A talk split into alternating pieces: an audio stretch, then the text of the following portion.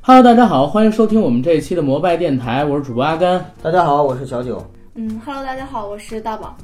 非常高兴啊，又在空中跟大家见面儿。也非常难得，我们终于有一位女嘉宾。我刚想说这句话了， 我说因为我们节目一直被人骂没有女性视角，今天呢，真是多少期了？这是，一上次大飞哥过来 嗯，得有个几十期了吧？几十期啊、啊、已经有几十期的时间没有一个真正的女嘉宾和我们两个直男癌一起录节目了，掌声欢迎她。好，然后大宝介绍一下自己吧。嗯，Hello，大家好，我是阿甘的朋友丁大宝。嗯嗯，丁大很宝荣幸来和大家一起录制这期节目。呃，为什么要让大宝过来呢？其实很有意思，跟我们今天聊的一个选题很切，就是聊一聊这一年一度的艺考。嗯，大宝呢本身是一个艺考生，这次报的应该是北电是吧？嗯，对，一会儿呢他会言传身教，跟我们切实切地的聊一聊自己的一些感受，以及这个艺考发生的一些有意思的事儿。嗯在节目开始之前呢，先跟大家讲一下我跟大宝我们两个人之间是如何认识的。我一直对外说她是我一小妹妹，但实际上不是，我们俩今天是第一次见面儿。之前呢，我们是通过电影不无聊那个电台节目，现在已经没有了啊，呃，那个微信群里认识的。我自己拉了一个小群，里边拉了大概得有二三十个听友。那个时候呢，跟大宝开始有了微信，但是之后因为种种原因吧，一直没见上。比如说他去年来北京，但是我出差了，我们俩人呢嗯对就没有成功的见面儿。这一次正好正好赶上艺考，大宝又来北京参加北电的艺考，我就叫上九哥，然后一起请大宝吃了顿饭。下午带他来我们公司录制一期节目，给大家赶个热点。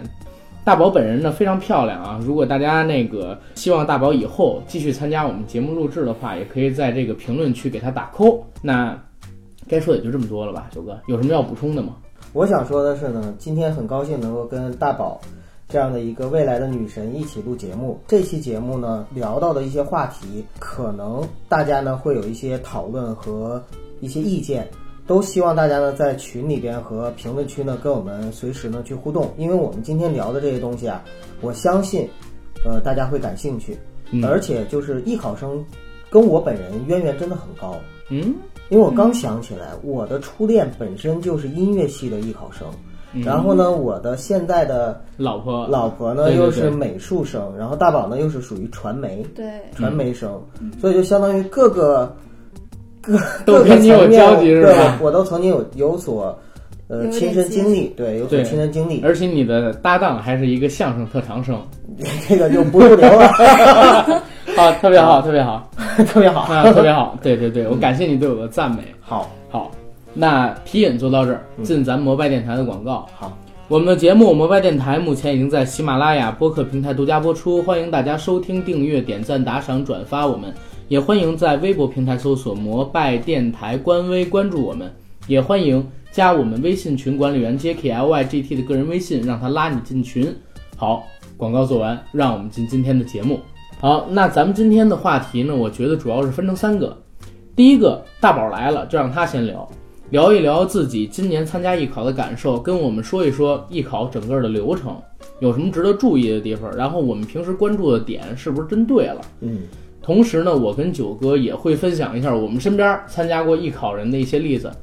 话题二呢，就是和大家沟通一下关于艺考能不能造就出真正的明星艺人，以及它的一个几率问题。这一块儿呢，也是大宝先聊，然后我跟九哥补充。第三个话题也算是半个延展话题，我们想来聊一聊今年的明星考生他有意思的事情，或者说往届的明星考生有意思的事情，还有一些其他的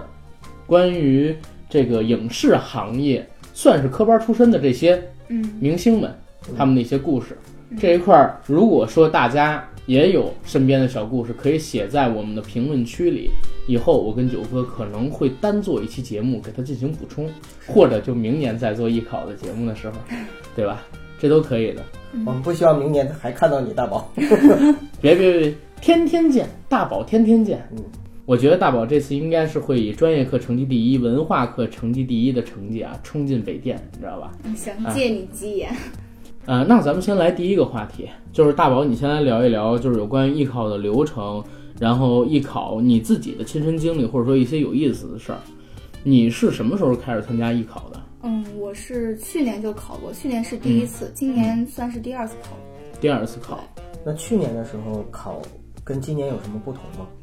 嗯，我去年报考了北电跟中戏两个学校，嗯，然后今年是第二次考嘛。嗯，在去年的经验上面，我今年就报了北电一个，因为我觉得中戏的考试模式可能不太适合我。嗯然后北电呢，它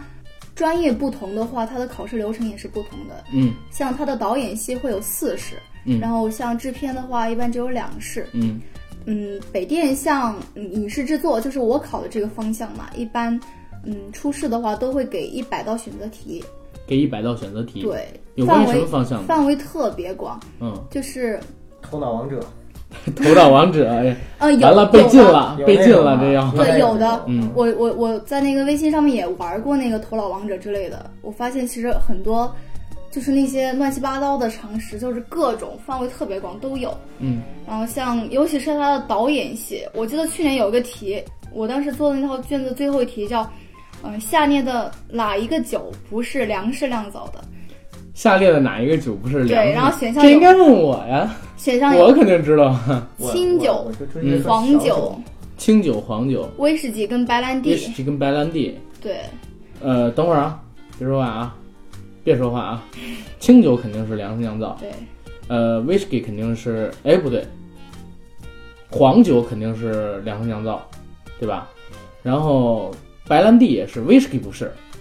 对吗？白兰地是葡萄酒吧？啊就是啊它是水果酿的，啊！ 哎呦我去，什么玩意儿？好吧，对，我输了，啊就是这样的。你应该问我二锅头，然后那个 泸州老窖，他们呃洋河大曲，他们哪个是粮食酿造，哪个是一头酒、二头酒什么别的，这说，我我觉知道得。这道题还是挺有挺有特对特点的啊。然后它还有很多像考到美术、音乐，嗯包括各个学科的。美术它会考像画派，嗯，然后音乐那那个我是真不太懂，然后选什么 C 大调啊这之类的，然后像嗯平时的文学常识啊什么的都有，嗯，还有像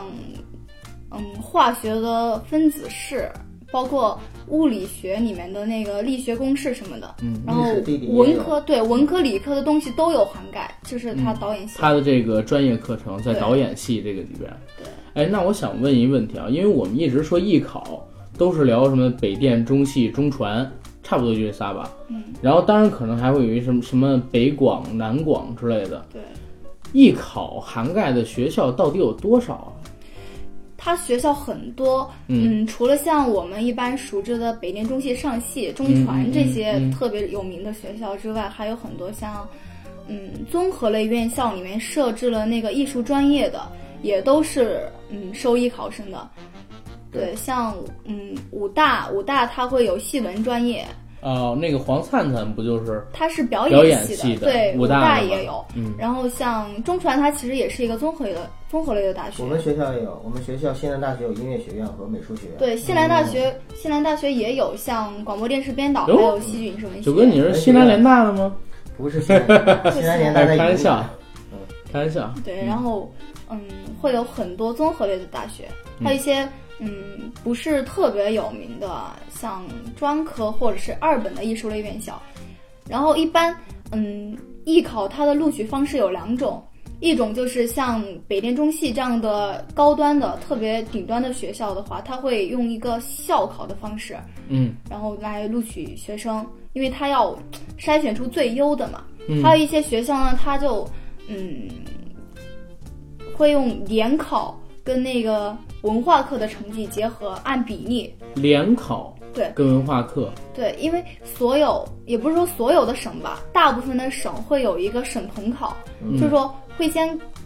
嗯，把一个省里所有的艺考生都汇聚在一起考一次成绩出来，然后这个成绩考完了之后，他可以直接用作一些学校的录取成绩。对，嗯就比如说像武大今年，它就是嗯文化课成绩加上艺考成绩，然后过线就可以。北电的话，它是根据它的校考成绩，根据专业课的排名，然后文化课过线嗯，这样的方式。就可以了。对，哦，明白。那还问你一个问题啊，嗯，你自己报的是什么专业？我自己报的主要就是像影视制作这方面的。影视制作，对，影像视制片制那你与作们需制，要有几轮考试？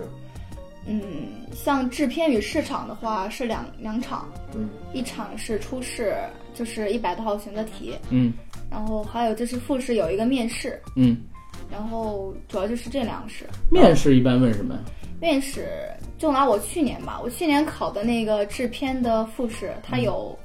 当时是几个老师在一个小房间里面嘛，然后你嗯进去之后会抽、抽一个，就是电脑上面抽一个数字，嗯，那个数字就会对应着相应的题目。我记得去年的题目第一题叫“你如何看待电影商业性和艺术性之间的联系”，嗯呃对，然后第二题是你如何看待中国诗词大会、中国汉字拼写大会这一类文化类节目？嗯第三题是一个口语题，英语口语题，就是让你用英语口语表述一个，就是你在生活中遇到的困难，就这三题。嗯，现在这个英语在艺考中占的比重很大吗？不大，但是因为我刚才说的那个专业叫做制片与市场嘛，然后这个这个方向的话，会对英语的话比较有一定注的重要。求。哦对有要求明白。大宝，我问你一个问题啊，嗯就是你刚才说到的这些，我觉得首先这个开放性的问题很多，嗯所以说对在面试的时候，其实老师的因素就很大。对然后呢，你刚才说到了，就是其实专业课的考试它是按照一个排名，首先你文化课必须过线，对但是只要过线之后，文化课高低就不重要了，对吗？对然后呢，主主要的就是你面试的成绩有一个排名，然后它来优先选择。是的。那这个里边怎么样保证它的公公平性？就是其实，在面试的时候，他给的那些题目，首先都是随机的，嗯而且这些题目几乎是无现场法打预分吗？还是后面对公布分？这个吧，根据我的观察，应该是老师在现场的话，就会给你一个初步的评断。但是不给你量分儿。对，是不会不会给你量分的，就是你进去，你答完之后你就出去，然后你就什么都不知道。等可是，成绩比如说文化课过线，假设说有一百人，但是我今年我只能招十个人，这十个人怎么评判呢？是在这一百个人的面试里边，然后前前十名呢，还是说按照老师选认为好的十个呢？嗯，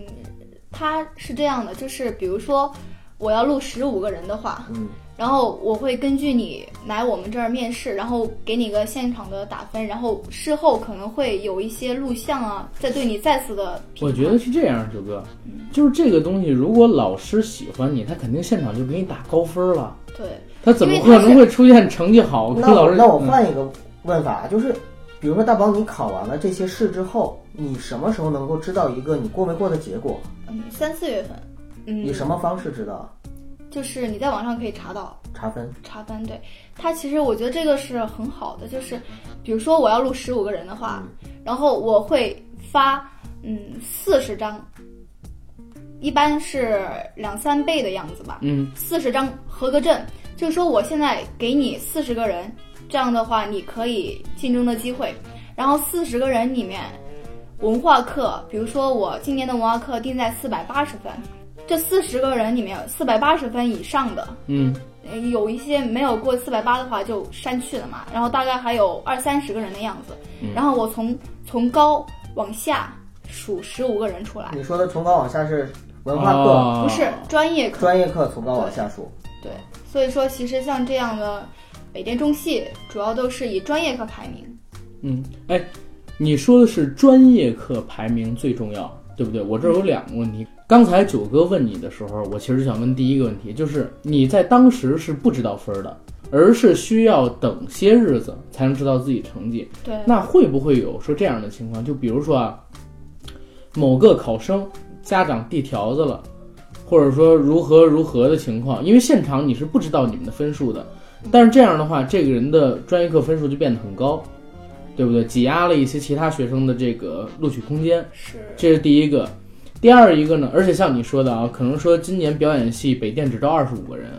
对不对？五十个，今年是嗯，招五五，十个，但是好像刚才你也说过是一百九十多比一，对，一百九对十不四比一这是报名的，对不就是发报名的呀合格合格证的。对啊，就是说这么多人去考的情况下，然后再加上有递条子的，可能说这个一百九十四比一会变成二百九十四比一，也说不一定，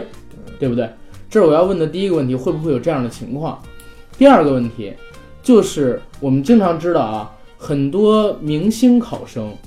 通常都是拿专业课第一名、第二名的成绩，然后就考到这个北电里边去了。专业课如果成绩非常高的话，这个文化课成绩分儿很低，会有影响吗？嗯，绝对是会有的，嗯但是这要根据校方吧。嗯就比如说，嗯，今年比如说我要录的这个这个专业，我发了几十张合格证嘛，嗯但是我发现前十名，前十名中文化课成绩普遍都比较低。嗯，然后这样的话，他可能会把录取的线压低一点，就是让、啊让那个嗯前面的那些优生的话尽可能的过一点，哦，我明白就了，有这种可我能。明白了对，也就是说，那个校方会根据最后一名他们想录取人的情况定分数对线。，他会从高考对他会成绩之后再他会定这个录分数线录分数线，他前面会有一批人，后面会有一批人，他嗯会筛选出一部分，就是校方可能会录下来的人。明白，啊，那还是我说的那个情况。其实整个艺考就是大浪淘沙，而且这个里边的水很深，因为像你说的，首先分数线在文化课上它可以操作，对不对？如果你想录取的那个人分数线很低，校方可以等到高考成绩出了之后压低自己的录取分数线，这第一点。第二一点呢，你的专业课成绩又不是在就是当时可以出来，校方也可以根据一些后下后期的运作情况吧，对吧？调整你的专业课分数。那我比如说，专业课考的非常非常高，但是呢，它的文化课考的非常非常低。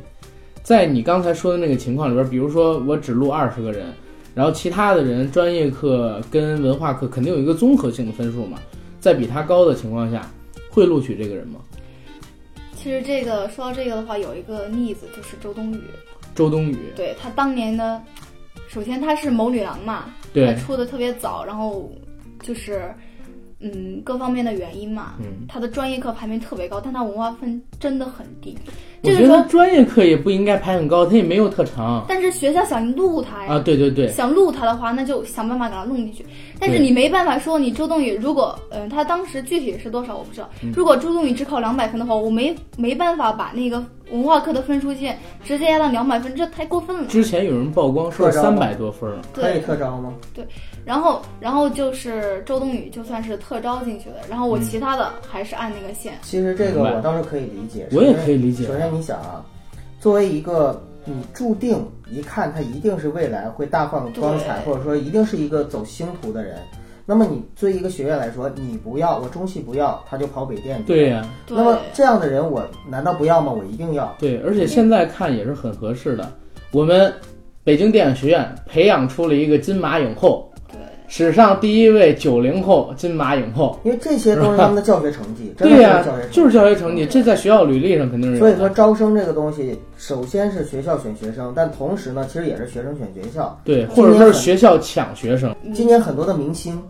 都报考中戏，或者说把中戏当成首选，对吧？哎，这儿我部问，分其实只是部分，嗯还是这儿我问一个问题，就是九哥这个问题的深化啊。我们都知道，国内吧，其实有两大这种传媒类的艺术生报考制高院校，一个是中戏，一个是北电。嗯，好像表演系是以中戏为最佳，我们只说表演系啊，啊，好像都是中戏比北电要压一头。你认为这一点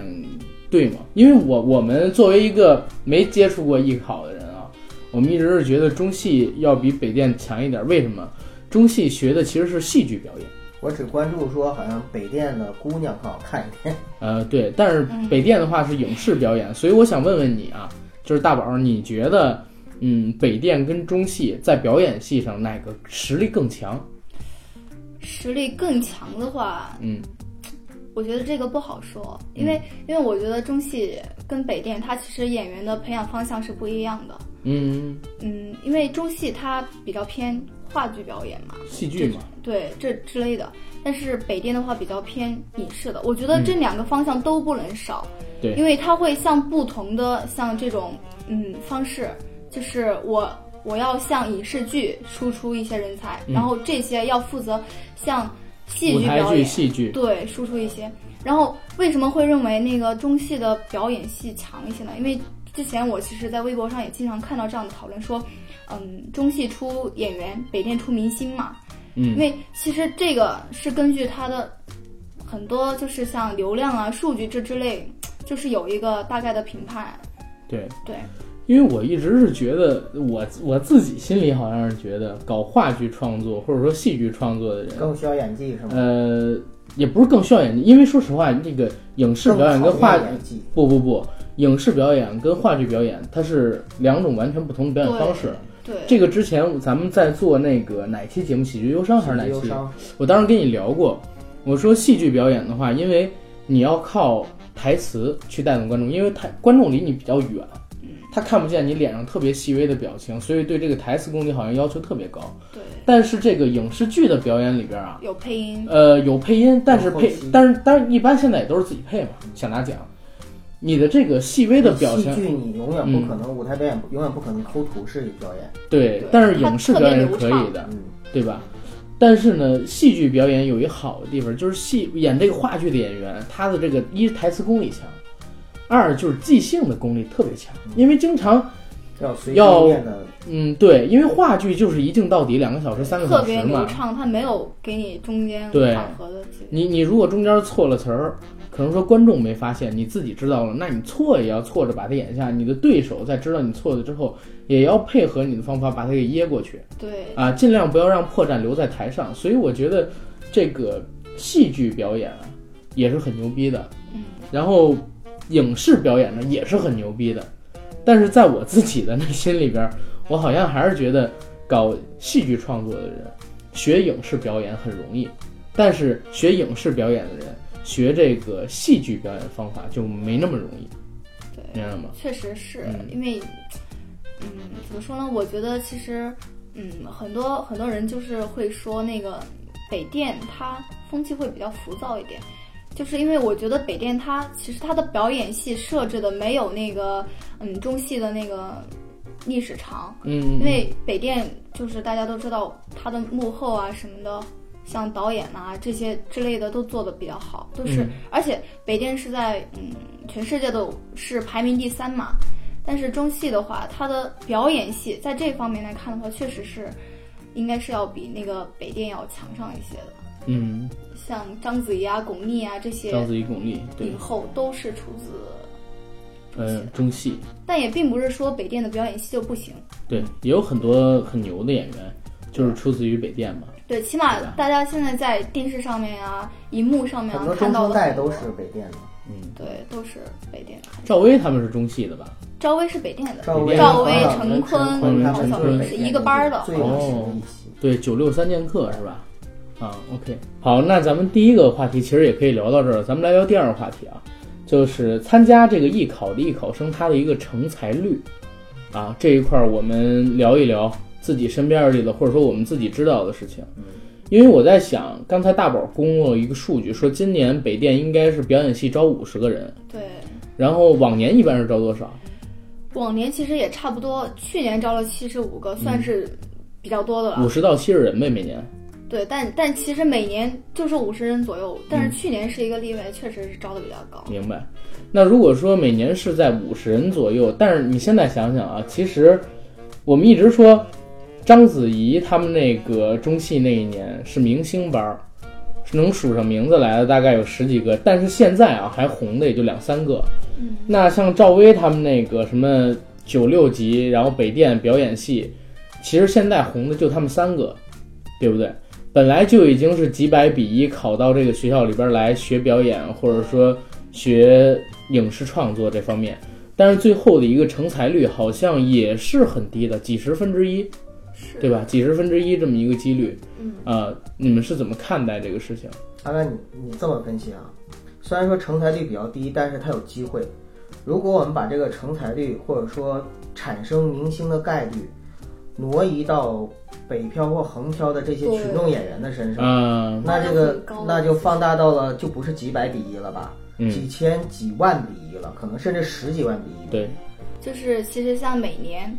嗯，通过各种影视剧啊，各种方方面成名的明星就那么几个，然后多的话一二十个吧。嗯然后每年像艺术类院校会输出多少个考生，就是毕业生，然后再加上嗯，像像北漂啊、横漂啊这之类的，其实。按你说的话，科班的那个成才率确实会高很多很多很多。对，但是我觉得也是大浪淘沙吧。这个我说几句啊，嗯、我表达几个观点。嗯第一个呢是，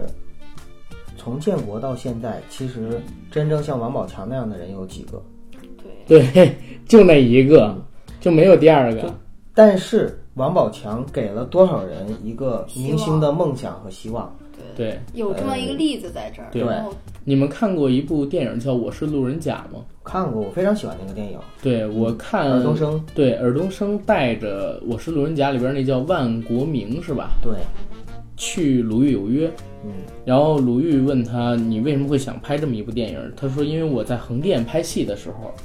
看到了太多的群众演员，我太想了解他们的底层生态了。后来我就拍了这么一部电影，算是任性而为。”然后他聊到一件事儿，说：“我觉得这些人都应该恨王宝强，是王宝强害了他们，他给了他一个希望。然后呢，那就特别渺茫。对，他说十万人里，十年里出一个王宝强。但是我后来想了想，王宝强已经快二十年了，也就这么一个王宝就强。别的不说，万国明他演了《我是路人甲》的主角，但是其实他红了吗？他后来我在几部影视剧中曾经看过他的身影，哪几部我都没看见。我真的看到过，但是我都想不起来是哪个戏里边他演了什么。无人问津。对，就对还是无人问津的路人没甲什么。没什么就是说，其实话再聊回来，刚才我们也聊过，我也讲过，就是说，其实可能走上星途，或者说，呃，走进娱乐圈，真正在娱乐圈里边混迹的，有这么几种方式。第一种方式呢，就是富二代或者是星二代，那他们肯定是属于含着金钥匙起跑线，跟别人不一样顺。风顺水比如说呆呆，嗯是吧？ 跟范丞丞比人气 的那呆呆，范丞丞就是星二代是吧？嗯哎对他范不是还他直，接，他这算星二代吗？ 他是算星一点二代，对，反正都是属于类似这种，就是说，呃，包括像张默呀、房祖名等等，对不对？就是这种是属于概率一定最大的，就是说，只要我想混演艺圈儿，我想红，最起码都能出名。嗯啊、都能够有一个很好的机会和发展的平前途。当然了，最后你能达到多多大的成就，还是看你个人。除了这个以外，其实绝大多数的家长希望自己的孩子走的这条道路，可能或者说给孩子能够提供的这样的一个平台，也就是艺考这一条路。是的，对因为通过艺考这一条路，第一它是正规的输出，嗯，第二呢它是科班的出身，第三呢，即使说参与了艺考，或者说即使走上了通过艺艺考这条路，然后走进了演艺圈之后，并没有大红大紫，但至少他接受的一些正规的高等院校的教育，其实对孩子的一生来说还是有益的。对，是嗯提升了他的个人素质在。除非是实在没有办法的情况下，才会选择最无可奈何的一条路，就是去当群众演员，去做对群对对演。对对，那是一条说我是农民，我是穷人家的儿子，我是呃我错过实了在没有办法，或者说我不想普普通通、庸庸碌碌的过过这这一生，辈子。我就唯主一哥，的你一让我个又想起了《我是路人甲》 里，还有那个万国明背着包从那个东北出来的场景。我、天哪！告别父母，对吧？离就开是家里唯一的一条路，或者说是他们唯一可以去真正有这个条件可以去迈进的这个门槛的这样的一条路。而且你知道吗？我现在在想一件事儿，嗯就是王宝强到底有多神奇？你知道，他拍第一部戏啊，就拍了一部特别牛逼的导演的特别牛逼的电影《盲井》。对，然后那部戏呢，就拿到各大影展上边去展映，然后自己还拿了一个所谓的金马奖最佳新人，把我给吓到了，你知道吗？我在翻开王宝强那个履历的时候，而且现在啊，王宝强是八零后所有男演员里啊，呃，票房现在可能已经不是累计第一名了，但是呢，他的票房含金量很高，因为都是在一二、一三、一四，就是说真正票房大爆炸之前那几年累计出来的票房，对，还拿过这个华语冠军，他对的吧？表演，口碑也包括他对的作品，其实都是干货满满。，对，而且拿过金鹰视帝，嗯，还拿过国际影帝，你看他演的第一部电视剧，对吧？对，而且你知道吗？他还拿过香港金像奖最佳男配角。嗯呃，我不是说夸香港金像奖啊，但是真的，大陆的演员女演员除外啊，女演员得影后影那个女配太多了，因为香港本地女演员不行了。拿到这个男性角色提名的，你知道在他之前是谁吗？黄渤，不是，黄渤都在他之后了吧？对，黄磊在他之前，然后嗯，孙红雷在他之前，姜文在他之前，就这么紧紧紧紧的这么几个啊，而且宝强真的就是八零后男演员第一人，你可想而知成为他的几率到底有多难。而且他离个婚，五百多万人在微博上点赞，上亿人关注，啊上国家的这个什么，当然这也不是什么好事儿啊。上国家的那个新闻联播也好，人民日报可也见好，他的一个关注度和影响力。对呀、就是说你想成为他走群演，太难了。王宝强的那条路，说实话是一条不可复制的路。对呀、我人家说十万红漂，六万北漂，演员啊，嗯十万红漂，六万北漂，快，这已经最起码十五六七年了，过去了，只有一个王宝强。对于可能是艺考生来说，想出名、想红，或者说想走进这个圈子艺术院校，本身就是一个鲤鱼跃龙门的事，跟我们对高考生走独木桥是一样的道理。甚至我认为艺考其实要比高考还要难。这那么比例跟考清华北大都差不多对啊，但是如果从这个角度来说的话，像王宝强那样，那简直就是从一个草履虫变成了龙，就是他要走的路，还有他的这个概率就要远远的更大于艺考生。所以从这一点来说啊，更难。嗯，我看到了一句话，我认为说的特别好，在网上说，其实艺考生的路都不好走，就是每个人的路都不好走，艺考生的路尤其艰难。但是艺考生选择了这条路，其实就是因为他们有更大的梦想。嗯，对，你们身边有这个参加过艺考然后已经出名的例子吗？我刚才说了呀，谁呀、我初恋和我媳妇儿都是啊，虽然出说名儿，传媒艺考，我说的是，啊没有没有，就是我先说一下，就是虽然不是传媒类的艺考，但是其实他们也是属于艺术生，而且在考试的时候走的路也是一样的路。九哥，你你你怎么就不能往身边看看？ 我不是你，还要我提醒再明显吗？你参加过艺考吗？没，有，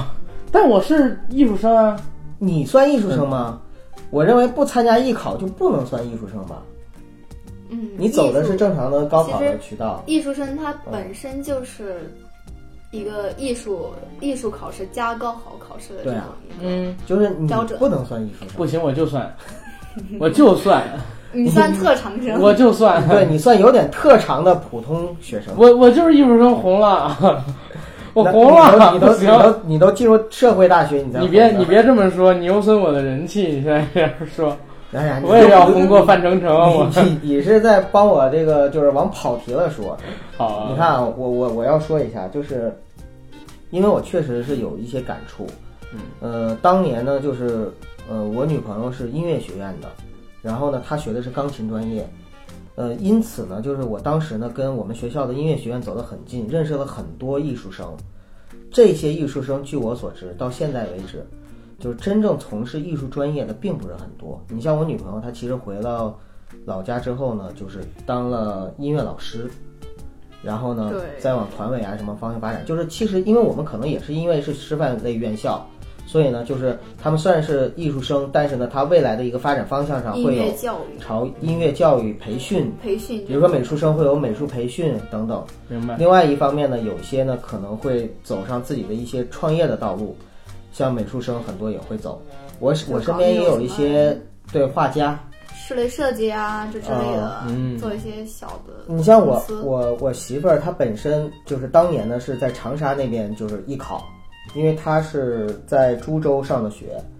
呃，在株洲上学，但是考试的时候就是相当于是刚才呃大宝所谓的这个联考，对，参加的所谓的联考，在长沙统一参加考试，然后呢，也是几个小姑娘一起呢住在一起，然后呢，明白，呃，好像你们艺考生都挺独立的，我我身边遇到的好像都是自己出来考试的，有有两种，一种就是像我这样全程都是自己跑，我爸妈啥都对没有；对对，还有一种就是爸妈帮你拖着妈宝啊箱子送你来的。对。对，哎，大宝，我问你一嘴啊，就是你身边肯定是像你一样的考生很多，对吧？对，你们准备艺考一定是要报班儿的吧？很少有自己就是准备这一系列的所有的东西什么的吧？嗯，其实大多数人都是会报班的，但是老嗯师问你的时候，你最好别说你报班了，啊、那那当然嘛，当然是这样。因为、嗯因为说实话，这个东西特别难，然后看这个比例就会，就一般大家都会有一点畏惧嘛。嗯当然是了解的更多，然后自己会更有底气嘛。对大多数都会去报这种艺考培艺考培训班，嗯然后就会就网上就各种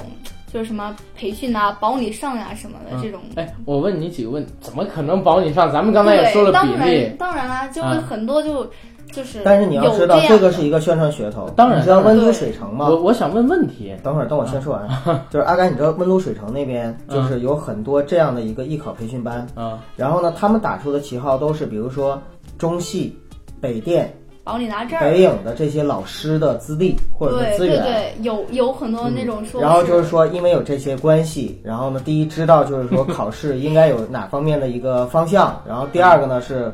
通过率更高，等等等你等。知道这个是像什么吗？像 vivo 跟 oppo 手机一样，嗯，就是四千多的手机，然后其实有两千多是做了宣传，这手机它只值两千多。然后你看着所有的明星都在用，打开综艺节目上边 vivo 逆光自拍照亮你的美，柔光也清晰，巴拉巴拉巴拉巴拉，这就是智商税，明白吗？这就是智商税。我想问大宝的是啊，就是这些，就是培训班儿，他的老师是不是都是已经通过过艺考的这个同学毕业了之后没工作可干，然后自己办的这么一个呢？嗯、一般有两种，嗯一种是就是以前是艺术类院校毕业的，嗯但是他现在可能没有什么别的事情去做，然后他是专门从事这个艺考培训的。当你追梦，嗯，对，还有还有一种就是嗯，在校大学生，就是可能会出去做一下兼职啊，啊去带一下艺考生，然后到那我个是你地的铁学里长。，老板支持一下创业，扫二维码是吗？是是那种就是，嗯，可能他是会自己去找，就是有那种专门去联系北电跟中戏的那种考生，然后来你来我这儿帮我带一下学生，然后就是会有这样一个那个嘛。然后你你给那些学生去传授经验，其实学生给老跟老师传授的是两种经验，一种是站在老师立场上，还有一种就是完全就是你的艺考自己的艺考经历，你会告诉他哦，我考的时候，我发现老师喜欢哪种类型。老师问了我那个问题，他可能就是说想通过这个问题了解你的什么方面的那些东西，然后就会是两种那个。明白。呃，那我再问你一个问题啊，就是你身边有没有通过这种艺考培训班儿，然后最终考进去的例子呢？有啊，啊，当然有啊。几率怎么样？几率的话，其实吧，报这班儿跟不报这班儿的几率比，你觉得怎么样？当然是报了之后会高一点。这有点像你吃中药和不吃中药，对，就是治好了病说是中药有功效，治不好的话说是命。因 为怎么说呢，其实，嗯，还是报这班儿多一些准备，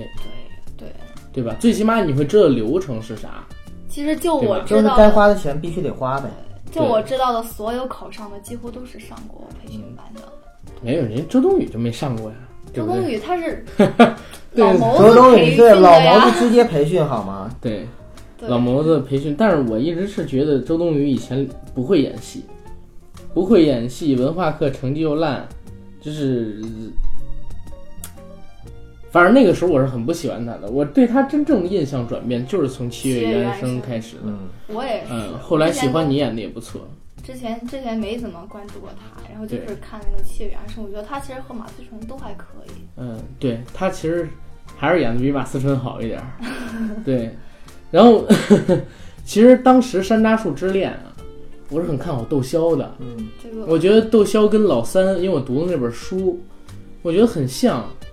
结果窦骁没火，周冬雨沉寂两年火起来了。你说这哪儿说理去？我天哪！窦骁，嗯，她后来我觉得她火是《楚乔传》火的她。窦骁现在都不火，我觉得。她现在比以前好很多啊啦，那是尤其那是《楚乔传》热播的那段时间，哇，烟熏太呃什么啊烟熏烟熏呐什么的，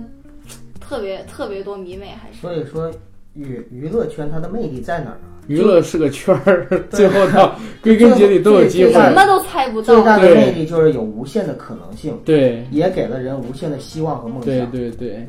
哎，这个东西真的是就很有的时候就是命。对，很多剧就不火男一男二，就火女一女二、女二男二。比如说于正的剧，对吧？都是那个男一跟女二火，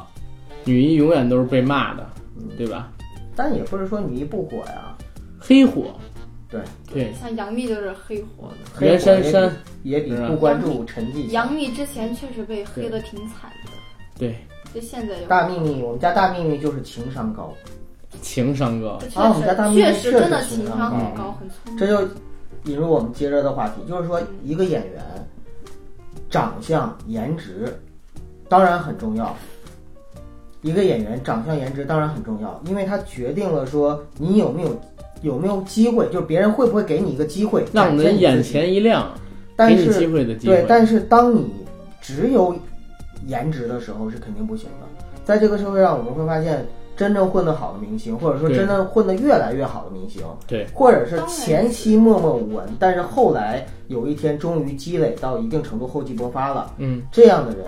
第一一定是有专业的基本素养、对，实力、你演知技。道昨天嗯人没说完呢。第二，一定是他的情商非常的高。嗯，他在这个圈子里边，要么就是受观众喜欢，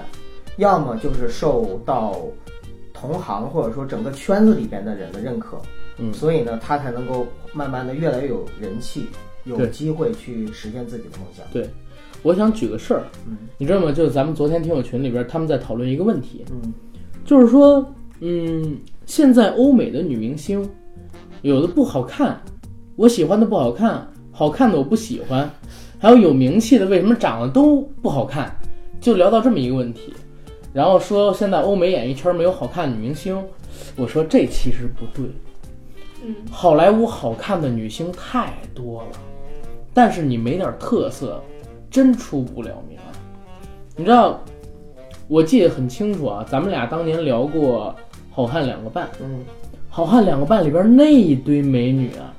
哪一个我觉得都比现在当红的大表姐斯嘉丽·约翰逊，其实长得要好看，身材要性感，但是就是没金发火。碧眼的美女嘛，太多了典型的呀。嗯，而且我还想分享两个例子，就是你看过一部片子，那里边演他老婆的那位，特别漂亮，穿着一个绿色的长裙，那是在八十年代啊，有那样的造型，那时候人都留爆炸头了，留了一个特别酷的一个 model 头，然后他也没有火，我甚至现在找他的名字可以找到，但是我想不起来他演过其他的电影。还有一个我也觉得特别美的，就是在《洛奇四》里边，俄罗斯前苏联的那个女科学家，就是看管那个被打针啊那个拳击手的那个女科学家，特别性感，长得超漂亮，但是也不火，明白吗？就是做花瓶永远是一时的，在那个等级的电影丛林里，那个行业里，好莱坞我们仰视的那个电影业里。更看重的是实力，你没有特色，只长得漂亮是个花瓶，真的是没有用。你包括说我们现在啊，中国的这个影视行业，长得特别漂亮的女演员，就是说你比你认识的很多人都漂亮的，我觉得还是少。我身边儿也好，我见过的也好，太多漂亮姑娘了。但是呢，她们有的混过演艺圈儿，但是现在不混了，因为没红也红不起来。有的人呢，不往这个方向走，明白吗？在这个圈子里边儿，最终红起来的其实我一直都想说，我觉得李冰冰不是特别美，汤唯不是特别美，你包括赵薇，我一直欣赏不了她的美，啊、就这些人他是有自己的一个气质在。刚才录节目之前，我跟大宝聊，我说汤唯她每一部戏里的角色总会有一种手忙脚乱的那种气质在，让人感觉到她为爱痴狂，她的那种痴，然后她的不是一个花痴那特种痴色，对对对。你脸上一定要有戏啊！就包括说，我现在特喜欢一个女演员叫春夏，嗯，啊，这首位九零后的香港金像奖影后，我觉得她就是真正的电影脸，越看越耐看。她不是第一眼美女，但是就是脸上特有戏。她在那儿什么都不干，就仅仅是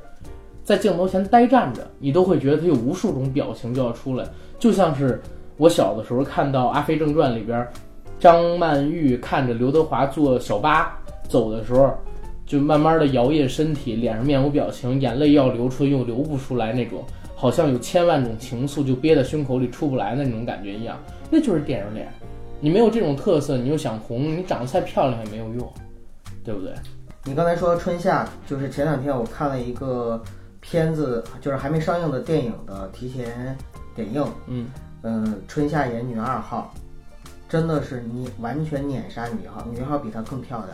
对，我知道你说的女一号是谁，对那是我新晋女神。啊、女一号确实很漂亮，但是女二号就是春夏的表演真的是更加的打动我。这儿咱们不提那电影名字，但是我问问你，女一号的演技相比于她今年年初吧，去年年底、今年年初特别火的那部电影演的怎么样？我觉得还是有进步，有进步。有进步。你觉得在那部电影里边她演的反而不好吗？我说有进步是因为她在这个戏里边演的是一个纯粹的比较有戏的这样的一个角色，嗯就是她的这个角色呢，从呃整个故事开始一直到最后，呃有一个戏剧张力在里边，还有一个人物的心理过程的在里边。嗯，这些东西呢，其实它都展现出来了。当然，展现的我觉得只能给他一个及格分啊及格分。啊！但是我还是特喜欢她哎，大长腿呀、呃，她真个的大儿不长腿高，，大个儿不长高。腿，还身没材比说例特别好。你别说那个，呃，但是我觉得她个儿不真不高，是她一六六。春夏比他更矮。啊，对。但是春夏真的就是，你你看过春夏拿金像奖？我这么跟你，说吧，嗯，春夏在那部戏里面让我想到我初恋，因为她演的就是一 个，就是一个音乐系的才女，就是音乐学院的女神，嗯，就是这样的一个角色，而且整个人给给人的气质就是那种特别的音乐世家的那种感觉，就跟第一部戏是完全不一样的风格。明白明白是。有他的自己的一个气质在里面。对我特喜欢春夏，我在我在我们这节目里边我说过好多次了，我很喜欢春夏。当然，这部戏的女一号就刚才九哥聊的那部戏是女她一号的。新晋新晋神女神，我最近一直在网上搜她的微 博，是我又不敢关注，我怕我们粉丝发现了我微博关注她，你知道吗？显得我很 low。但是我真的很喜欢她，我觉得长得特别好看，舞跳的也好，你可以在关注她的同时，关注其他的五个女明星。你一关注，大家就不会追你了 什。么武藤兰，哎，不是不是，已经已经没了哈。什么苍井空、麻生希，特别像我不知道，林志我玲说叫的啥肯定跟你的就不是一个时代的。啊、好的，不是咱俩看的 不对，我们俩看的可能都有代沟。他八三的，我九三的，嗯我们俩看的东西肯定是不一样，差了两个勾，对不对？嗯，记得上次我们录节目的时候说到范老师，大家都觉得是范伟老师，其实我说的是范德爱老师，但是很多人我们们听友都不知道范德爱老师是谁。对，范岛爱因为死了都多少年对了？，他死了都多少年了？范岛爱，就是没有接触到这个人，然后你说他的作品，他不知道。对，关键范岛爱，你想想他是两千年去世的吗？那不记得了。对他演的片儿，宅男都没看过。范德爱是韩寒安利给我的韩寒看范岛爱的片子，啊，韩寒的小说里有写到范德爱范老师，啊，所以我哦，对，韩寒八零后，他青春期他看八二年，他比我大一岁。对呀、他青春期看那些片子的时候，正好是范岛爱还活着的时候，这对这这我也不知道是谁。一个 AV 女优，嗯，然后回去你自己找一下，对，已要经去世很你多要年是想要了，资源，九哥也给你。 那拉倒吧，已经去世的人了，看他多多多多吓人，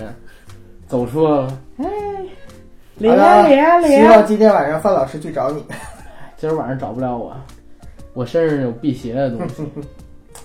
胖爷送了一块佛牌攀奔，你嗯知，道吗？勇敢向前听了那期节目听两遍了。啊，是吗？嗯，哎，我跟你分享一个事儿啊，跟这期节目没什么关系的。哎，这期可可以可以这么说，没准儿得剪。我们公司吴哥不是跟我录了一期华语流行音乐的节目吗？听友反馈还可以脸，嗯红了。不是？你听我说，啊，那个好多人就是在下边评论提到了吴哥嘛，嗯，然后我跟吴哥说，我说吴哥，你下一个喜马拉雅，你听听你自己聊的怎么样？哎，不用不用，不听，这东西，哎，以后再说吧，以后有回头路了再说。然后周一的时候，他说在车里无聊，那、我们上班开会呢，他说在车里无聊，问我喜马拉雅怎么下，说我下来听一听，啊，我就告诉他了。然后后来散了会，他媳妇儿也是我们公司的，我说嫂子，那个吴哥刚才问我那什么，他人在哪儿？他说在车里呢。啊，我说啊，他刚才跟我要喜马拉雅他要那干嘛？你不发给他微信链接了吗？他都翻来覆去听三天了， 就自己那一期翻来覆去的听了三天，然哦后自我陶醉，对自我陶醉，然后跟我还在微微一笑，嗯那都不叫事儿。大宝，不在乎回头你打算听我们这期节目听几期啊？嗯，准备听个五六期是吧？准备就反参复加的了这期研究一下自己大宝还在这真听说的咱什节么嗯目我 知道，真甜啊，大宝真听咱节目，啊是我们的一个粉丝，对，嗯，不能这么说，是我们的一个小妹是妹，粉丝，啊是我们的一个忠实听众。小妹妹，嗯，什么叫不能这么说？好像粉丝是一个很 low 的东西一样不是，啊因为大宝确实是我小妹妹啊，啊，也对。嗯，好了，我们聊第三个话题吧。啊，第三个话题就是有关于明星考生的这些事儿。啊，对，好像每一年都会有很多的明星考生，然后考电影学院。我们刚才简单的提到了周冬雨，她其实是属于特招进去的，对不对？对，啊、那对于这些明星考生的话，学校会不会有什么就是走走偏门，或者说特殊待遇？这是第一点。再有一点的话，这些明星考生是不是都像我们现在这些媒体报道出来的那样？哎呀，记者倒了，我扶一下，对吧？戴着口罩，我就想赶紧回家吃饭，太累了，考试考的，我考这个分儿一点儿都不高。谢谢各位，然后怎么呢？是这样的吗？大宝，你作为今年参加艺考的考生，你给我们分享分享呗。就今年吧，今年今年其实像艺考生，就是中戏跟北电嘛，其实我觉得应该是吴磊跟那个易烊千玺这两个大咖，我觉得算是在同嗯，像我们这这个连接词儿中比较嗯，比较红的。然后还有像女生的话，有宋祖儿，还有李兰迪嘛。宋祖儿对我嗯没两天还看到她了，就她考那天，是吗？对 你，觉得怎么样？挺漂亮的。我说这，我说这其实几个人怎么样？啊，嗯，这几个人的话，其实像易烊千玺，他之前不是报的中戏嘛，嗯，然后之前最开始的时候有传言说那个吴磊也报了中戏，因为李兰迪当时跟易烊千玺是最先去考的，但是在初试的时候没有在中戏现场看到吴磊，然后大家都推测他可能去考了北电，然后就是今天嘛，今天上午的时候。说是那个吴磊去去了那个北电的初试，他们考试的时候会跟你们普通考生一起考吗？对，肯定会会一起考啊，都是一平都是时一见老师这嘛个是没有没有什么差别待遇就的。是对在对这个的时候没有差别。哪怕面儿上做的，也是要做出来没有差别待遇这样。最起码老师当着这些学生，这都是未经人事儿的小小少男少女嘛。赵刚，你刚才说到的这个，其实我有在想，一个人就是他当了明星之后，或者说他红了之后，他就注定了以后做的每件事情可能跟普通人都是有差别的，包括身边的人对他的一个待遇，对包括同学对他的一个待遇，就是你要说做到完全无差别对待，或者说完全跟普通人一模一样，我觉得这个可能他这一辈子都享受不到这样的对，情况。我觉得是这个样子。呃，明星考生，哎，对，刚才第二个环节我有个东西没分享，我想在这儿插几句，可以吗？可以可以。就是艺考成才率这个问题，我刚才有俩人没提到，就是我身边有两个曾经参加过艺考，但是没有红起来，然后转行的例子，一个是我的一个领导，他之前呢就是参加过艺考，嗯、男性，现在将近四十岁吧，我刚才跟你们说是丁克，日子过得极其潇洒，不要孩子，家里边儿因为也是北京的嘛，有两套房，作为我的领导，薪资待遇也不低，每天就是玩儿，经常开着车骑摩托开越野去西藏，或者说去菲律宾潜水，然后呢带着自己的媳妇儿一起练柔道。现在快四十岁，我真的我觉得他这生活过得真是相当可以，我就没这么潇洒。然后他在离开那个行业之前，做过某个知名、现在非常知名的女艺人的经纪人，也是因为种种原因吧，对这行业失去信心了，然后离开了。嗯，再有一个也是我以前同事，一个女生，这女生呢比我年纪大不了几岁，应该是九零年的吧，她是上海戏剧学院毕业的。上戏毕业以后，她也是曾经试过去签一些公司演一些戏，但是坚持了一年两年，最后也没有什么成果，也没演上什么戏，也只好离开了这个影视行业，嫁了一富二代，后来来我们公司做市场。现在呢，有了孩子，也就把工作给辞掉了。然后时不常的在朋友圈晒晒她的孩子，等等等等的。但是人长得超级漂亮，真的超级漂亮，而且气质也好。所以我就在想，这个艺考成才率的一个问题，太多的人怀揣着梦想来到了这里，然后最终拼搏着千军万马走独木桥走进了这里，但是呢，在真正踏上社会、走进这个圈子之后，发现了这个社会、这个圈子的一个残酷，又无奈之中离开了这里，再奔前途。可能这个前途跟他当时的理想相去甚远，你们觉得这个值得吗？首先，也不是所有人怀揣着唯一的梦想就是明星梦。嗯呃，比如说像你刚才说到这两个，我认为对于他们来说，可能都是属于生活比较幸福的，嗯这已经不错了。嗯因为一个是有自己的幸福家庭，呃，可以过自己的就是喜欢的生活；另外一个呢是有一个富裕的家庭，然后呢有自己的呃相夫教子的生活。好像很多女明星，她最终的归宿总是要嫁给富商的嘛，对吧？部分对啊，部分不管很多嘛，我很说多很很多嘛，很多绝大部分对啊，绝大部对分，，现在不是绝大部分了，因为现在咱们这个因影为视行现业在很起多来的了，明星本身也是也富商有钱了对也有对钱吧了。自己在做制作人啊，但是说白了，我们的明星梦，希望有些人就是我就希望我万众瞩目，下一站天后。但是同时，有些人就是想我改变我自己的生活对，或者说走进更好的一个生活状态、生活圈子、生活阶层，嗯，提高我的社会地位。不同的人就是叫什么？呃，求人得人，求果得果。对，你可能追求的是什么？路都是自己选择出来的。明白？所以说，你说成才率这个东西，大学教书育人，他一定说我们我教育你们是希望你们每一个人都能够为这个影视行业做贡献，为这个社会造福等等的吗？并不是，嗯，只要我认为啊，就是大学的一个初衷，只要是呃教育出来的学生，呃，能有一个。稳定幸福的生活，能够在这个社会上体现他的一定的社会价值，能够呢，呃，就是不违法乱纪，就算是育人成功。而且我不知道大宝你有没有接触过啊？哎，我我们两个啊，现在其实是这样啊，就是两个小哥哥 在跟大宝潜移哦默化忽悠小妹的，妹对，就是告诉你，其实呃做人呢，就是不一定说只有一条路走到头，就包括就是说艺考只是一条独木桥，但是这个世界上并不是只有这一条独木桥。然后呢，你要千是千万万 的 对，你要是有看来都梦不好想，走你就去追求、去坚持，嗯这个过程本身很酷。对但是并不是说一定是最终走到了对岸才叫做成功，才叫做幸福。但是我觉得我们大宝本来就很酷啊！我跟你说，我对啊接触的小孩儿很多，真的，你知道我们听友居然还有五六岁的小孩儿 吗？五六岁五六岁的，上到人家六辈分的十亲，友， 对，上到五零后，下到零零后，甚至一零后，我们都有被动的听的也有。但是但是真的，大宝这个年龄阶段，我接触到的人里边儿是很有意思的。 就是阿甘他有一句话，我要进行一个修正。我嗯们的听友中其实有很多是，呃，属于是叫做一九后，就是说呃一八一九后，就是现在还在妈妈肚子里，但是也在听 着这个，这是我们最底线的那个好好好听，友。挺挺好。就是我我想说什么，就是大宝他是很有意思的一个人，所以你不用跟他说这些。我觉得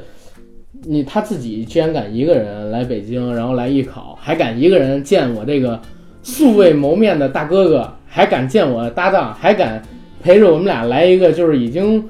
关门的职场 节目。我觉得他你不用跟他说这些，他自己明白，这是一个。然后嗯，具体怎么样，这个东西说实话啊，我觉得人要走什么路，想取得成功，就像老郭说的：一命二运三风水，四积阴德五读书，嗯剩下的部分呢，全靠运气，满分一百，对不对？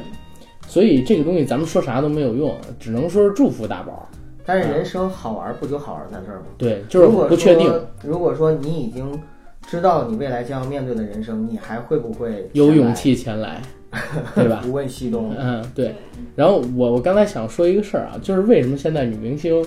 都嫁明星了？我突然想起来的，我之前了解到一个事儿，大宝儿我不知道你听没听过。嗯，呃，你看孙俪，嗯，她好像接《芈月传》是一集八十万还是一集多少万的价格，对吧？哦嗯，啊，但是呢，就在十几年前，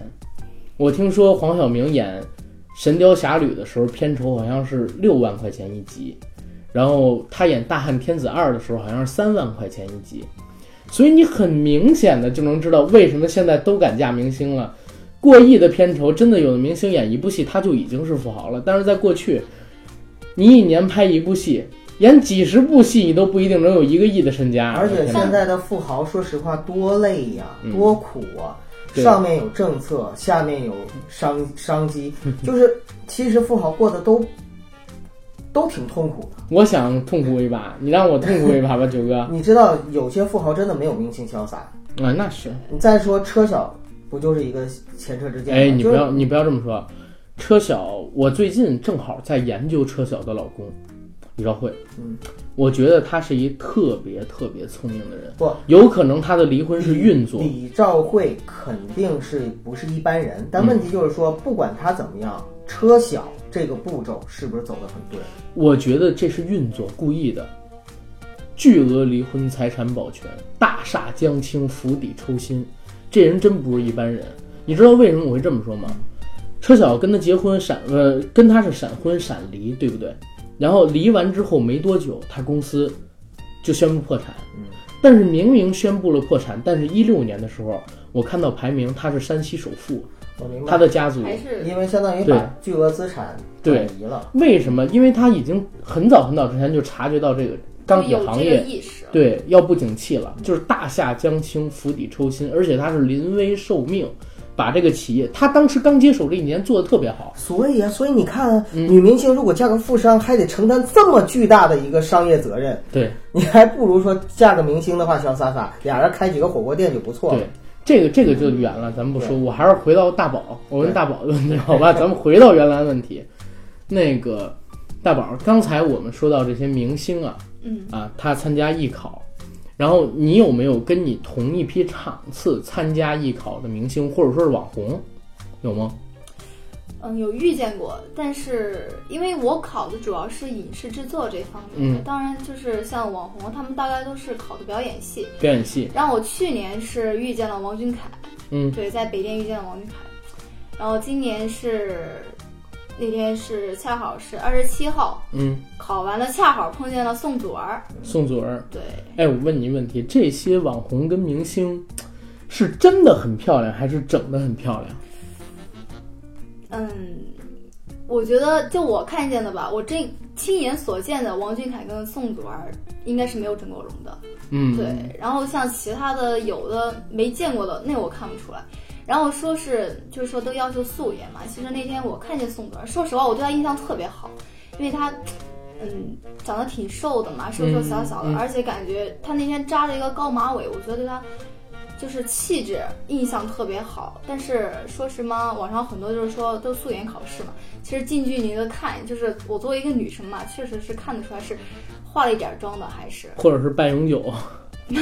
有可能吗？但是我觉像得半永久的话，但是像化不妆行可以，但是如果是整容什么的，是不是老师是不接受的？其实，嗯，说是化妆也不可以，但是我不知道，就是说我因为我没有考表演系嘛，嗯具体的，但是我看见的确实他们他们两个人，其实包括王俊凯那天，因为我当时是被挤进去的，真的超级恐怖，王俊凯那天，然后被挤挤得特别近的时候，他的粉丝很多吗？学生？啊，我这么跟你讲吧，就是描述一下那这两次我看见明星的经历。第一次看见王俊凯的时候，他他当时他去考，行程早就被人挖出来了。嗯那那肯定的。然后那天那天我是恰好考完那个文学系嘛，当时考完之后，他们说，哎，等一下王俊凯要来了，然后我就我就说，哎，我站路边看一下呗，我也想看。然后好多人呐、我现在手机里面还存着那个图，就是所有人都堆在门口那儿，嗯，这个图愿不愿意贡献出来？我们放在我们节目的附属栏里，给到我们的听友看。到时候发给你们。好的， ，People Mountain People Tree，然后， 然后所有人都围在门口那儿等，然后有，还有老大爷，有是有有大爷的， 这凑热闹的。真的有大爷 去看，没准是门口扫地的，知道吗不是扫地的，我觉得就是凑热闹的大爷。路人然后特别多小姑娘，还有一些男孩子，还有各种媒体。当时在那儿等着等着，突然有几个大汉，一个穿蓝色衣服的，一个穿橙色衣服的，都特别亮眼儿，提着一个特别大的摄影机从我旁边飞过去嘛。我吓我一跳，我以为说提着一行李箱，王俊凯戳到那行李箱里给拉进去呢。 不是，然后咵一下从我旁边走过去，嗯因为。从前门到表演 B 楼，就从就从我那儿走嘛。突然两个人过去之后，一边过去一边喊啊，王俊凯在后门，他在后门呢。然后我当时还没反应过来，后面的妹子啊，最多就是妹子，万马奔腾的朝我这边涌过来，就那那感觉真的跟看《釜山行》一样，真的比《釜山行》还釜狠。山行都，哎，那这个边这流个量比喻真的特好，大宝啊嗯超儿。级多。然后过去之后嘛，然后王俊凯当时我记得那天坐了一个啊、奥迪的商务车吧，好像是、嗯嗯一个车子，然后瞬间门儿打不开，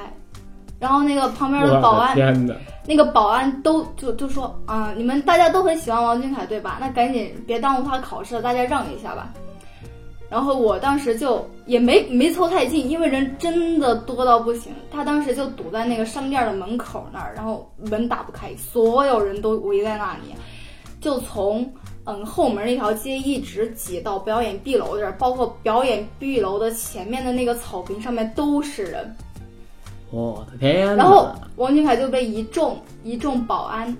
嗯，簇拥着哎，过来你，觉得这些人里，就是考生占多少比例？考生占百分之九十九，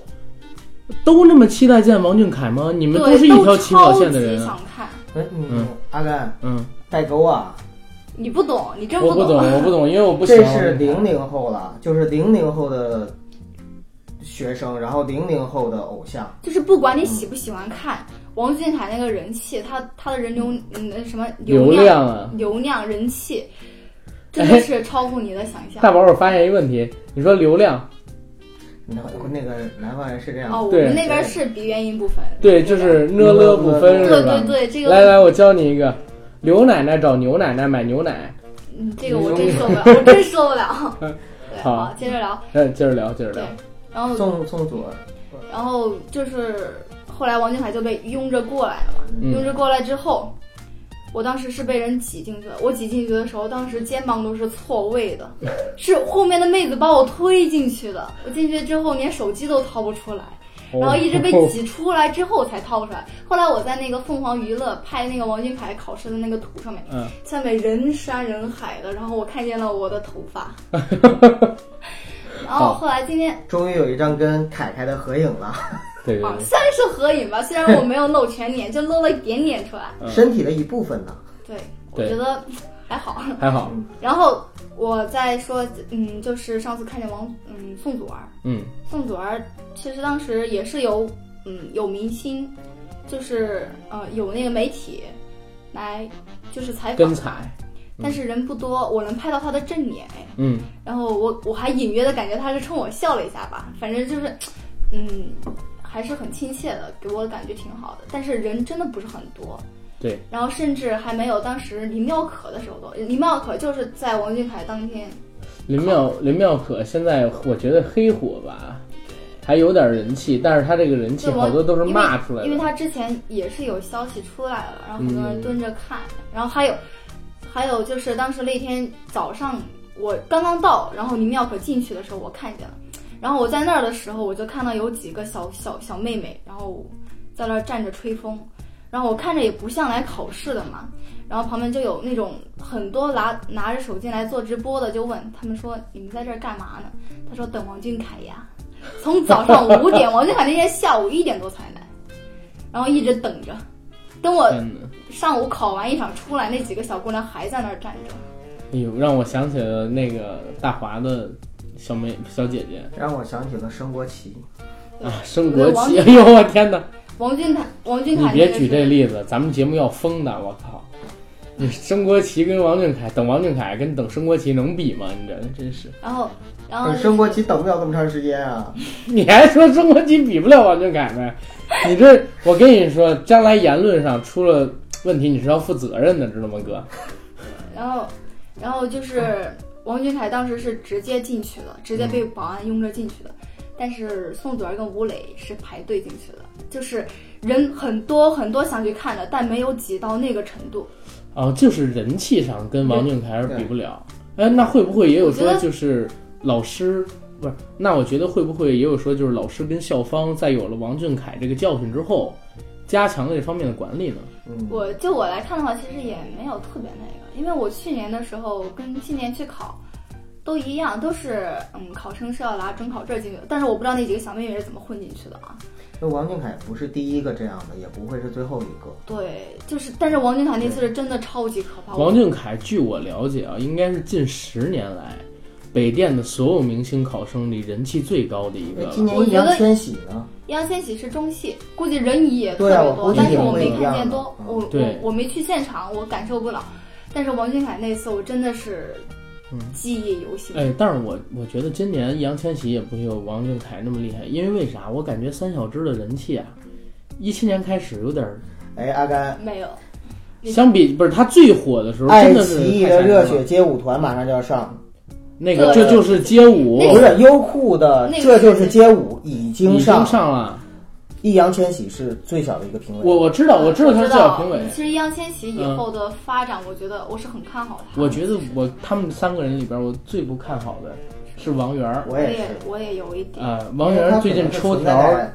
嗯能就是是存在，其实其实因为我是很早就一直在关注他们了，嗯因为刚开始他们三个都走那种萌正太的那种风嘛，嗯就是嫩鲜肉、小鲜肉、小小鲜肉。嗯，因为他本来然后就是现在是现大在大宝在说他们仨的时候，眼睛是发光的，你知道吗？真的，对，脸因上为洋以溢着前母就性的光辉。然后，然后他们现在都处在一个转型的阶段嘛，对然后就是从萌帅转变为酷帅嘛。其实我易烊千玺这块儿我觉得做的很好，对易烊易烊千玺现在转型往熟男方向转的特别成功，我觉得，他脸长因嗯为开他了，以他王以俊前凯就是暖男，王俊凯其实转型也挺成功的，就是我觉得王源现在可能就是还是是还是有一点儿不太习惯，就是我还是觉得自己是个孩子。不是还是觉得自己是个孩子，就是看起来真的就还是像个孩子，因为你他不要那么说了，他只是个孩子。他真的真的真的就是，嗯，就是他们三个都会拍一些就是转型的那种些写知道的嘛什么的。知道就，是我觉得王源看上去有一点点违和感，但是王源他主要是走综艺这块。你知道我我是怎么了解吗？就是像这种童星，就是真的是童星出道吗？他们如果想真的转成功，首先作品，再有的话需要重新立人设。对，但是说实话，现在外形上，王源跟另外两个比，劣势好明显啊。首先是易烊千玺，我最近看那个热血街舞团，不是我最近看《这就是街舞》的时候，我真发现易烊千玺长得像个男人了，对，不是男孩儿。一长开了，而且因有为那他的种五官比较硬嘛。对很硬朗，对，而且王俊凯，我看了一下《演员的诞生》，也比之前要有有成人了进很步多。对，其实因为我之前也是挺关注的，确实嗯王俊凯以前演技我对我真不敢。但是王源，我有一个真的，这这话可能会引得粉丝不满意。他几年前长啥样，现在还长啥样？就是从身高哎上转型，到长相上，真的都没变化。但就我觉得还是值得期待的，因为我觉得以后看他的发展，还有看他的经济了，因我就为不不泼大宝冷水了。我因为未来这个小虎队里边的发展也是一样的，就就是是三个人都三走个了人会有，不而且在这个过程中，其实有一些是你预测不到的事情，比对如，说当年的时候，其实陈志朋他底子非长好，长相上但现在像张国，荣，对啊，然后那个表演上的话，他的那个舞舞技其实也是非常好的，三个人觉得他是最帅的，所以他叫小帅虎。可是这个现在后来画的风就对比。较那个了，所以说对这些还是说不准。看发展吧，他们未来还要遇到很多的东西，诱惑也好，坎坷也好，呃，还有就是心理建设也好，这些东西都要看看他们自己的未来发展。对对对，好，OK，这个话题咱们再接着往后就拿开了，还是回到咱们最开始聊的那个明星考生，嗯好吧？明星考生，你觉得今年像是宋祖儿、易烊千玺他们考这个压力大吗？宋祖儿跟易烊千玺的话，我觉得可能都会过，还有吴磊，嗯我觉得可能会过，因为确实，我就已我经觉有一得，定名气了，是吧？我觉得，嗯，学校像录王俊凯、易烊千玺、宋祖儿他们这些明星的时候，其实我觉得是有一点很重要，就是因为这些学校他录进去，他就是来捧你，然后让你火，嗯让你有作品，然后带动这个学校嘛。然后像王俊凯、易烊千玺、吴磊这些明星，他们本身就有一定的底子在那有儿，流量啊，对，有人家有算是资源，你算干是嘛不要呢？包括算是关晓彤，算是带艺投食。对，嗯关晓彤是去年吧，对，是去年前前年啊啊，，前年了都。哎呀，时前两间年过得好快。对，他是当时的表演系第一名，然后去年专业课是吧？对，但是他文化课课好像也是第一，对，他关文晓化彤考算是了五百学多霸分，了，是吧？他才考五百多分儿叫什不么是学？人就叫学霸，人新闻上面写的就是学霸，关晓彤。五百分儿就叫学霸，其实，在艺考生中，嗯真的表是学演霸。是吗系艺考生中确实文化课还可以对的。啊嗯，他是文化课第一嘛，对吧？因为嗯我觉得其实，所以说我觉得像这些明星艺考生去考的话，本身虽然说考官是一视同仁的，都是说给你这样一个平等的机会，但是你本身就有资源在那儿，干嘛不用呢？啊嗯，就说如果他觉得你这个资源以后有用，而且你这个人是有可塑性的话，只要你不是特别烂，我都可以接受你。明就白是说我你现在就还可以，然后我捧一下，你可能以后会更好。就是你现在哪里不足，我可以帮你改正过来。就是说白了，其实学校也省了一个造星的过程。对对，你要是而且其可他能还的能省带力给公不是带给学校一些东西对。啊，带流量、对带话你看题、就是带就学员，就王俊凯不带是生源去年考进去之后嘛，北京电影学院的那个课堂的那个那个入座率都高了，哎，这节课王俊凯啊， 真的。哎，别忘了啊，这节课都不会有人缺勤，真的我是这样我我问你一下啊，大宝儿，就是嗯，我们对艺考生有固有的印象，对我们觉得就是成绩差，然后混日子，然后比较乱，不学无术，长得好，家里有钱不读书，然后不上课的都是走后门的，然后化妆打扮这种。嗯，同时呢，我们对这个明星艺考生的偏见更大，觉得他除了具备了以上的那些缺点之外，还有一个就是，呃，他们可能就是在班儿里打个某，然后全程都在拍戏，然后等等等等怎么样的。你说这种情况真实存在吗？我觉得确实是有，但并不是全部。就嗯，就我来，就关晓彤跟王俊凯这两个例子吧。就是关晓彤之前不是回学校的时候，就会经常有人来拍嘛，嗯，但也好像就被拍到了几次是在学校，对，因为他之他在外面接了蛮多戏嘛。就是我有一个朋友，他是北京电影学院的，我之前问他，我说，哎，你有没有在学校看过关晓彤啊？这人长得怎么样？是不是那么好看？他说，嗯，关晓彤来我们学校大概有大半年了吧，我一次都没看见过她，就是除了新生报道的时候就没见过关晓彤在学校。一一个可能是她确实没怎么来，嗯，还有一个就是我觉得主要就是这个原因啊了。对，而且你也很难想象已经成名的明星们跟普通的同学们住一个宿舍，什么乱七八糟打的东西。成一对，片，就据对嗯说。据说哈，我也不知道是不是真的，就是关晓彤好像回学校都不在宿，就因为北北电好像是那种公共澡堂，北京的嘛，北京北方这边都是澡堂，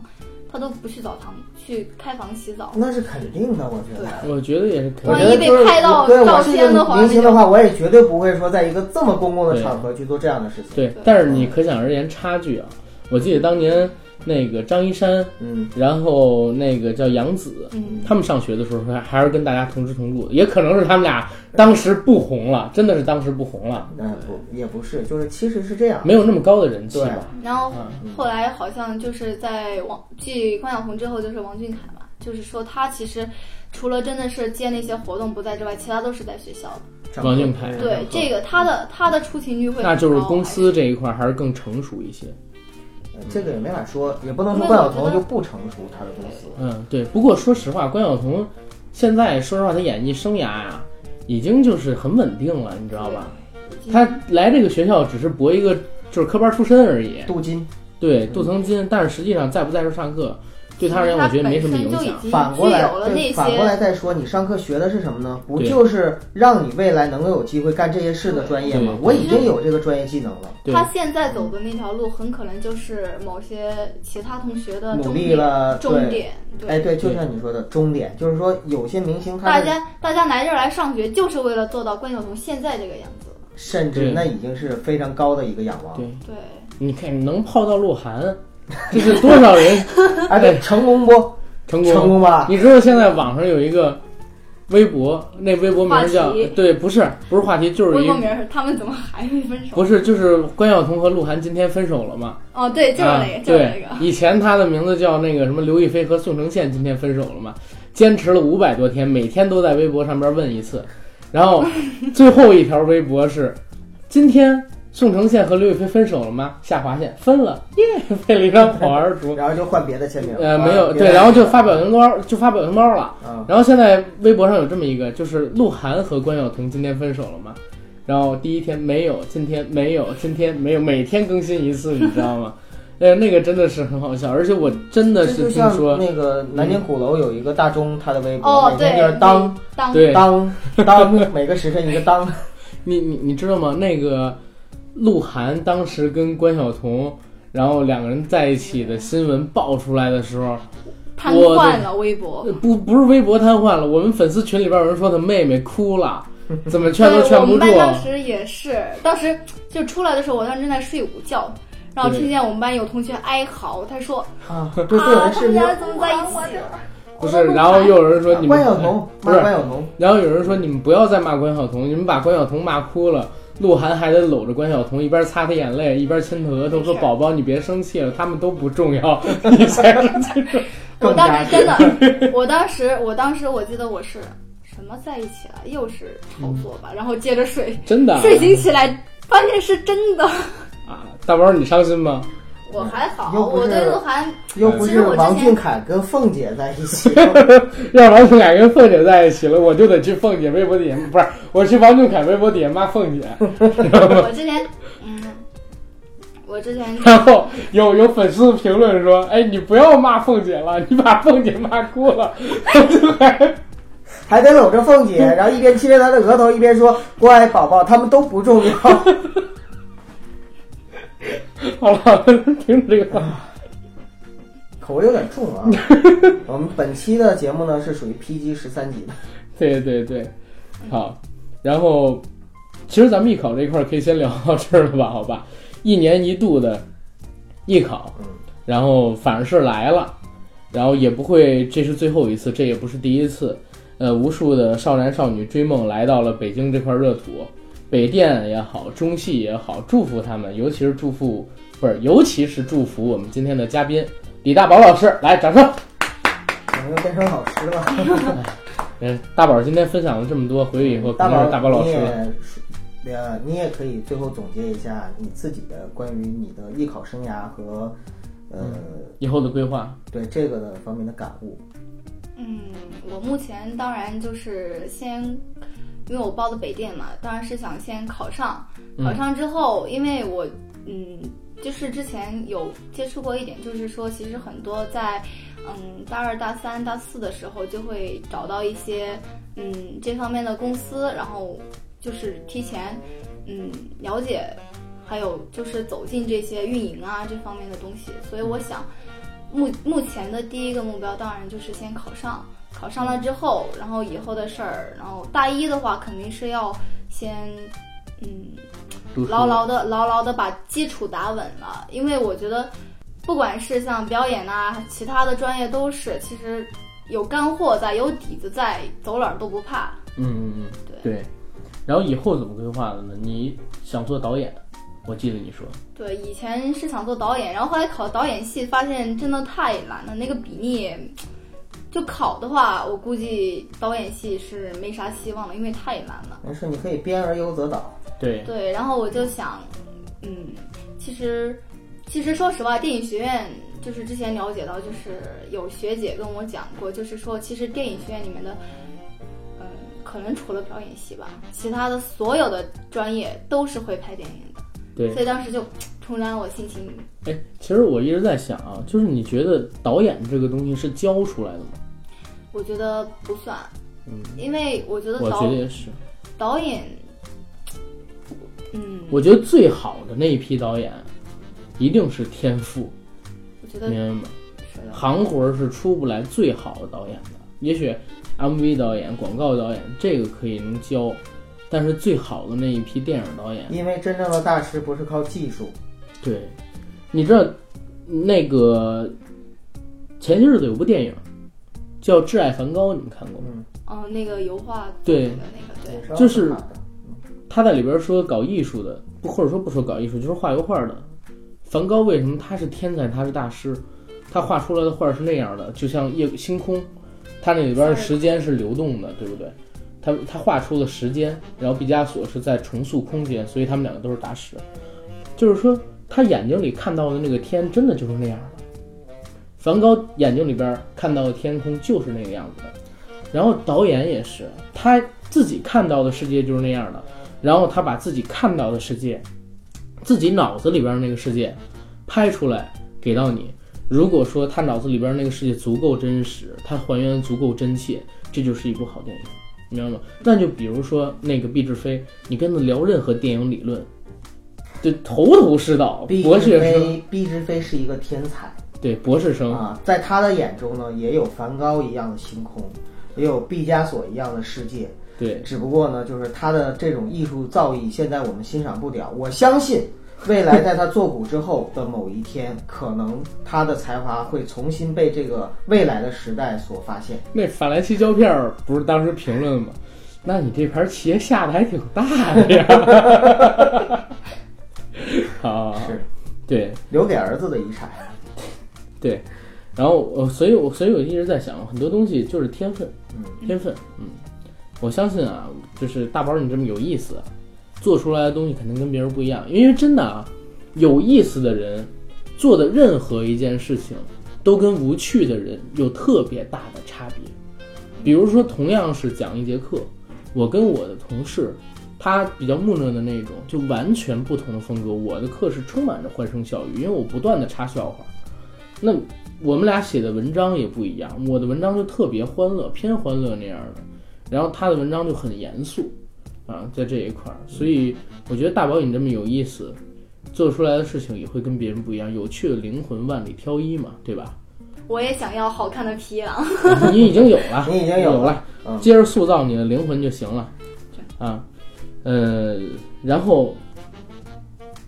话题还聊什么呀？咱们那我在最后说两句，就是其实明星，呃也好，普通人也好，我们每一个人的梦想，我认为都是值得被别人尊重的。所以呢，就是其实这些艺考生来说，从我亲身接触到的所有的这些，嗯，娱乐圈也好，大大小小明星或者说普通人也好，我真的觉得说他们第一，明星都是普通人，跟我们普通人一样有自己的情绪，有自己的喜怒哀乐。嗯，第二，明星也真的比普通人要更加精英一些，他们接受的教育，他们的言谈举止，至少是社会对他的要求会更高于我们的普通人。嗯，所以其实我们有的时候啊，不必说，嗯，过多的给艺考生去添加一些标签儿。就像刚才阿甘你说的那些标签化的东西，我认为其实我们对任何事物贴这种标签儿、刻板印象以，偏概全。都是其实自己的一个不负责任的表现。嗯明白，就是我们应该是对对他们会更加宽容一些。然后另外呢，就是嗯，我也想说，其实任何一个人，尤其是像年轻人，在追求梦想的过程中，所做的一切都是无可厚非的。只要他能够去坚持，那么我觉得就像还是那句话，就是你只要坚持你自己的梦想，去追求你的梦想，这个行为本身就是很酷的一件事情。嗯，至于人生怎么过，都是自己来过。对。嗯，其实我最近一直也在纠结，你知道吗？就是我我最近刚才跟大宝聊，我最近也在想，要不要离开我现在的行业，然后去专就是门这种做这对个影视行业，然后去闯一闯，然后学习学习宣发呀什么乱七八糟的东西，因为现在电台越来越忙。但是呢，我的观点，呃现在比较自己啊比较笃定的一个观点就是，我可以先做好我现在分内的事儿，然后看机会，啊，如果有好的机会就过去，如果没有好的机会，我就按我既定的之前的方向去走，我觉得也是没什么问题的。嗯，一般人都会这样，比较成熟。对，不要再折腾自己，你知道吗？因为这个最近在考虑这个事情，好几天没睡好觉了，对吧？所以正好大宝过了艺考，他也聊到这个追梦的一个过程。嗯，嗯，我觉得挺好的啊。当然啊，我祝你们两个啊，祝大宝和阿甘都能够逐梦演艺圈成功。逐梦逐梦逐梦演艺圈圈圈圈圈是吧？我们是春节春节春节的少年。好，那节目聊到这儿可以了。嗯，咱们到这儿吧，好吧？好 OK，OK 谢谢大家。再见。